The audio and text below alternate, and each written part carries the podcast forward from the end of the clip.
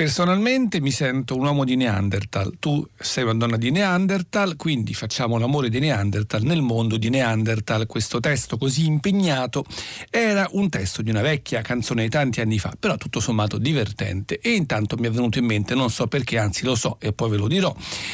Stamattina, mentre sono le 6 un minuto e 24 secondi, questo è Qui Comincia, Arturo Staltri al microfono, Ennio Speranza, scelte musicali e regia, e alla console Marco Cristilli per un programma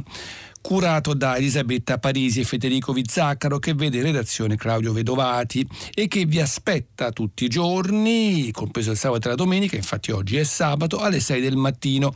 Potete ascoltarci quando volete in podcast su Rai Play Radio e potete contattarci se volete anche qui ora al 335 56 34 296 inviando messaggi sms o whatsapp. Intanto come accade ogni mattina noi vi raccontiamo l'attualità attraverso letteratura, attraverso mostre, attraverso musica, attraverso anche film o pièce teatrali. Oggi una mostra, una mostra che potrete vedere a Milano al Mudec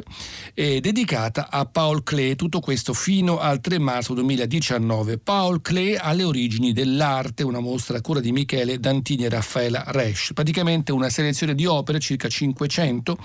sul tema del primitivismo in Clay, il quale a un certo punto insomma, si interessa di quella che è l'arte antica, mm, passando per l'arte dell'Egitto faraonico all'arte cosiddetta primitiva. A quel punto Paul Clay capisce, anzi decide egli stesso di considerarsi un epigono, quindi l'ultimo nato, erede tardivo, come lui stesso diceva, di un'illustre civiltà giunta al tramonto. Questa sua consapevolezza diventa uno stile ed ecco quindi una parte diversa della tematica appunto artistica di Paul Klee. La mostra, appunto, come dicevamo, è dedicata a circa un centinaio di opere mh, mm, suddivise in cinque sezioni, una delle quali è dedicata al teatrino di marionette che Klee aveva costruito per il figlio Felix, a testimonianza sua,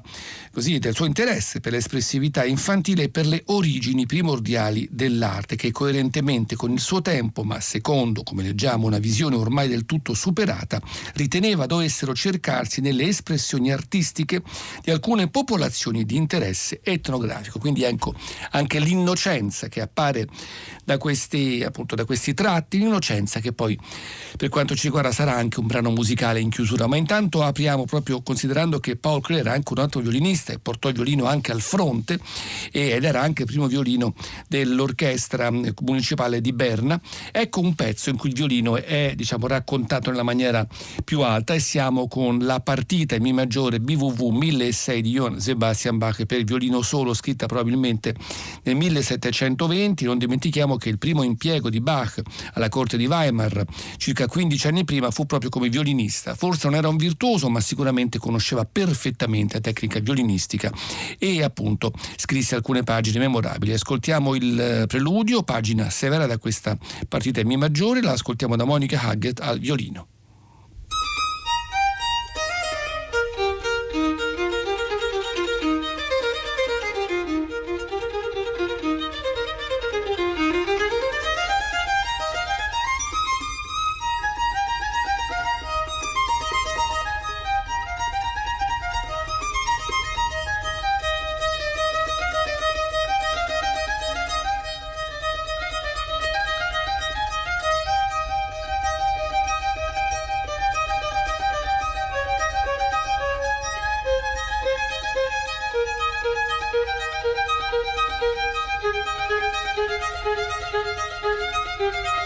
Música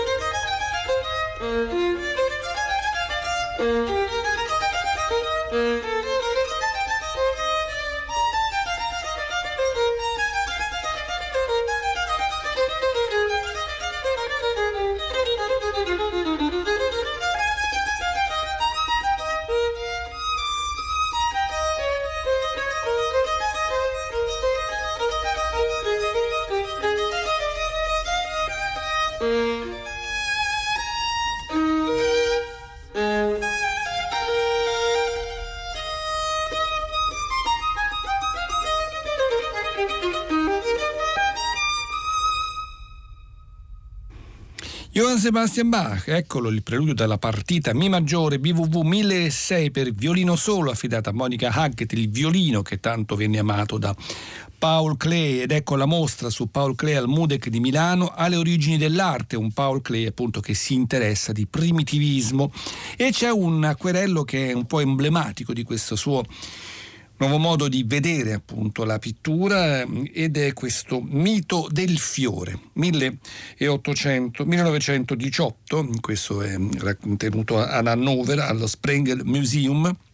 perché? Perché è un quadro in cui in un certo senso dal fiore parte proprio tutto un, un, percorso. Il mito, eccolo come leggiamo, il seme che ha gettato radici, generato lo stelo, proteso verso l'alto. Dall'alto si dipartono le foglie, la corolla che si dischiude in forma di luna. Il paesaggio circostante è montano e ricorda, al pari del formato verticale dell'immagine, i paesaggi dell'antica pittura cinese, al tempo oggetto di pronunciato interesse da parte dei degli storici dell'arte. Il fiore mm, per lui è una sorta di eremitaggio. Possiamo considerare la metà superiore dell'immagine eh, che sembra quasi un uccello a ali spiegate e anche gli abeti che si stagliano su contrafforti rocciosi mentre in cielo sorgono la luna e le prime stelle, quindi è un passaggio anche in questo caso. Il tratto, e questo lo dico io nella mia ignoranza, è proprio un tratto volutamente primitivo con eh, le, così, le immagini appena accennate con tratti eh, di inchiostro, mentre il rosso è il colore predominante, il rosso quasi in forma umana, nel quale appunto sono inseriti in maniera molto dettagliata ma anche molto, potremmo dire, proprio essenziale i tratti del quadro stesso. Il mito del fiore, leggiamo nel catalogo, celebra un nuovo patto tra cielo e terra e lo fa confinando definitivamente nel passato sia il conflitto mondiale che lo stile e l'orientamento artistico ad essa più comunemente associato. Ecco quindi l'espressionismo di Klee, al quale lui ha aderito, che cede appunto il passo a questa nuova consapevolezza forse istintiva, forse mediata da un pensiero che in effetti in Klee è sempre presente. Così come è sempre presente un impegno morale nella musica di Ernest Krenek, l'artista nato a Vienna, il quale eh, si confrontò a un certo punto con la musica schoenbergiana e adottò appunto la dodecafonia, pur essendo nato come artista tonale. Un artista che dal passato comunque sa prendere molti stimoli, come esempio accade nei suoi concerti grossi, tra cui c'è il concerto grosso numero 2 per orchestra, poi lui ebbe anche una fortuna di, ehm, ebbe, di avere la consulenza artistica del teatro di Kassel a Wiesbaden e lì propose un'opera, Johnny Spiel spielt eh, auf, eh, che vuol dire Johnny attacca a suonare, che gli diede tantissimo successo e anche tanti soldi e questo gli permise appunto di affrontare con più tranquillità le arditezze del stile compositivo. Dunque eccoci con questo concerto grosso numero 2 e ne ascoltiamo l'allegro moderato e anzi molto moderato e pesante attraverso l'orchestra filarmonica della radio di Hannover con Alan Francis alla direzione.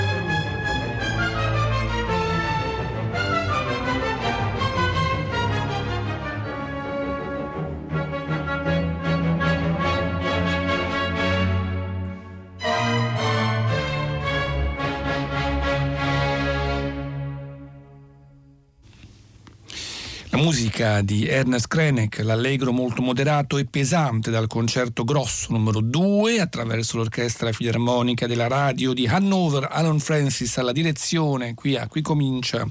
in cui oggi stiamo parlando di questa mostra dedicata al primitivismo in Paul Klee alle origini dell'arte al Mudec di Milano fino al prossimo 3 marzo. Primitivismo per Klee vuol dire anche, diciamo anche in apertura, infanzia, innocenza è proprio un interesse mm, molto forte in Clay, il quale scrive nel suo diario del 1912 una riflessione che fornisce anche il titolo di una sezione della mostra e che viene citato per intero nel catalogo dell'arte. Si può anche, anzi, nell'arte si può anche ricominciare da capo e ciò è evidente più che altrove nelle raccolte etnografiche oppure a casa propria, nella stanza riservata ai bambini. Non ridere, lettore, anche i bambini conoscono l'arte e vi mettono molta saggezza bellezza. Quanto più sono maldestri, tanto più ci offrono esempi istruttivi e anche essi vanno preservati per tempo dalla corruzione. Ecco quindi l'interesse di Klee per l'innocenza che lui trova nell'arte primitiva nelle arti appunto spontanee, potremmo dire in generale, in un certo senso diventa quasi un antropologo del eh, possibile. Infatti lui oltre a studiare le forme dell'iconografia primitiva ne considera anche gli alfabeti che sono per lui forme di espressione insieme figurativa e insieme simbolica. Quindi i segni sono non solo forme pittoriche ma sono anche simboli che rimandano a un significato simile appunto alle parole, quindi un linguaggio vero e proprio. In questo senso cree che si considera un epigono in realtà diventa una sorta di anticipatore di quelle che saranno un po' le ricerche eh, legate appunto al verbo e all'immagine del secondo dopoguerra, con tante sperimentazioni da questo punto di vista, eh, cose appunto ancora inesplorate. È interessante appunto che i diari di Klee ci permettono di, così, di seguire un po' questa sua evoluzione, questo suo modo di vivere l'arte attraverso i periodi anche della sua esistenza in maniera reale e appunto ascoltando proprio attraverso le sue stesse parole e proprio guardando alcuni dei dipinti mm, che mm, potete vedere in questa mostra mi colpisce molto per questa sua presenza diciamo proprio continua questo quadro dedicato al serpente. Si chiama Con il serpente del 1924, è inchiostro di china, pastello e acquerello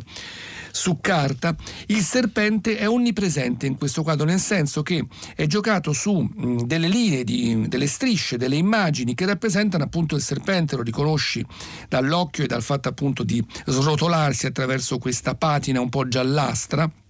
c'è una sorta di pianta che poi puoi vedere essere anch'essa fatta da tanti serpenti, così come c'è un vaso che contiene dei serpenti, così come c'è una sorta di stelo eh, altissimo che rappresenta anch'esso alcuni serpenti. Il serpente diventa quindi anche un simbolo primitivo, così come lo diventa il pesce asello del fango, e qui c'è un altro quadro giocato su una lisca di pesce praticamente del 1940, colore a colla e gesso su carta e su cartoncino. Questo è il Paul Klee del primitivismo. Il Pau Klee comunque non dimentichiamo che ama tantissimo la musica e che ama il suo violino. Ecco il violino all'interno di un quartetto di Beethoven, il quartetto opera 18 numero 6 quartetto volutamente convenzionale, anzi molti studiosi della, appunto della, della, storia della musica hanno raccontato proprio questo modo convenzionale di scrivere questo quartetto che è il sesto di questa serie, anche se forse scritto come quinto. E questa è la magia di Beethoven che riesce, una scrittura perfettamente convenzionale, a essere modernissimo. Il quartetto ha anche detto della malinconia per un movimento, un adagio appunto che è così è detto. Ma noi ci fermiamo sul primo movimento che si apre con un allegro con brio e poi invece sfocia nell'adagio, ma non troppo lo ascoltiamo dal quartetto Alban Berg.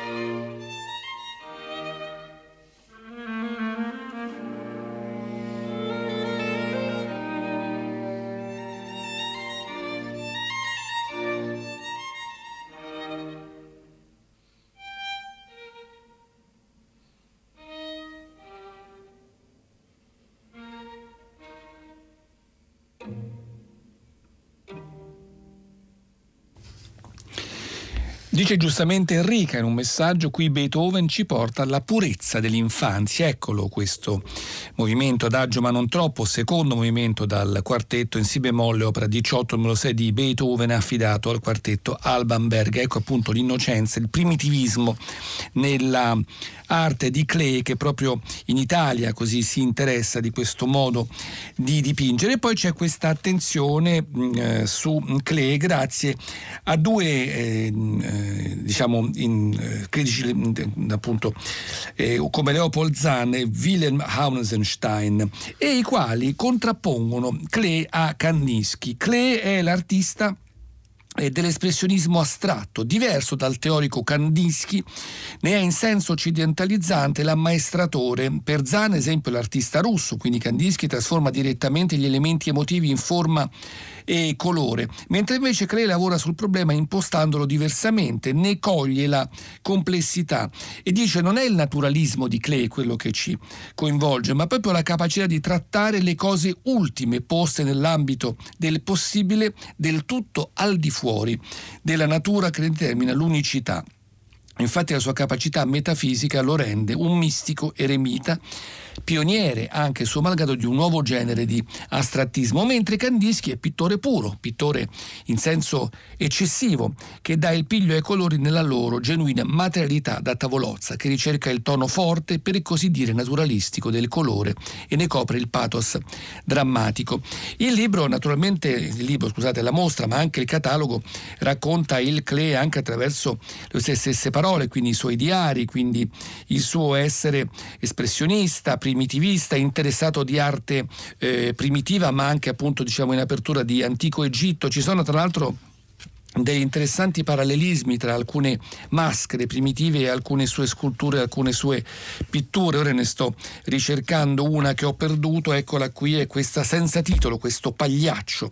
dalle orecchie a sventola, praticamente una marionetta, non dimentichiamo appunto l'interesse di Paul Klee per il teatro delle marionette, che ricorda realmente, realmente un, quasi un totem primitivo, così come alcuni tratti così essenziali, così basilari, così quasi accennati, veramente appunto appunto infantili fanno pensare a un ritorno alle origini, come una sfinge, esempio del 912, un acquerello su fondo gesso, su garza, su carta, su cartone ed è una immagine appunto anche questa totemica, c'è una sorta di quadrato con due corna, una rovesciata all'insotto, due occhi che ti squadrano e in testa una sorta quasi di elmo fatto a triangoli con delle strisce che portano verso l'alto. Ecco quindi il contatto con l'alto e con il basso, il contatto tra la terra, il cielo, tra il, appunto la divinità e invece l'umano. Ecco una sinfonia, in questo caso di Ernst Bloch, invece che riporta proprio così il, l'attenzione sul, eh, sul, colore, sul gesto quasi della, del comporre, sulla macchia di note sulla pagina. La sinfonia in Mi bemolle, una sinfonia molto intensa che ascoltiamo nel quarto movimento, un allegro deciso, affidata all'orchestra sinfonica di Malmo con Andrei Boresco alla direzione.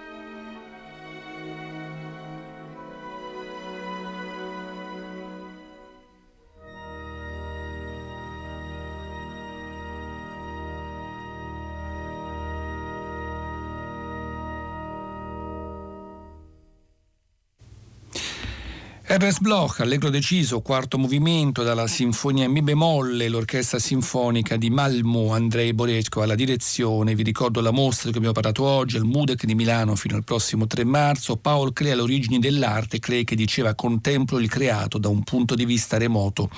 primigenio. La pianta, il minerale e l'animale sono elementi, sono forze che operano nell'essere. Ecco dunque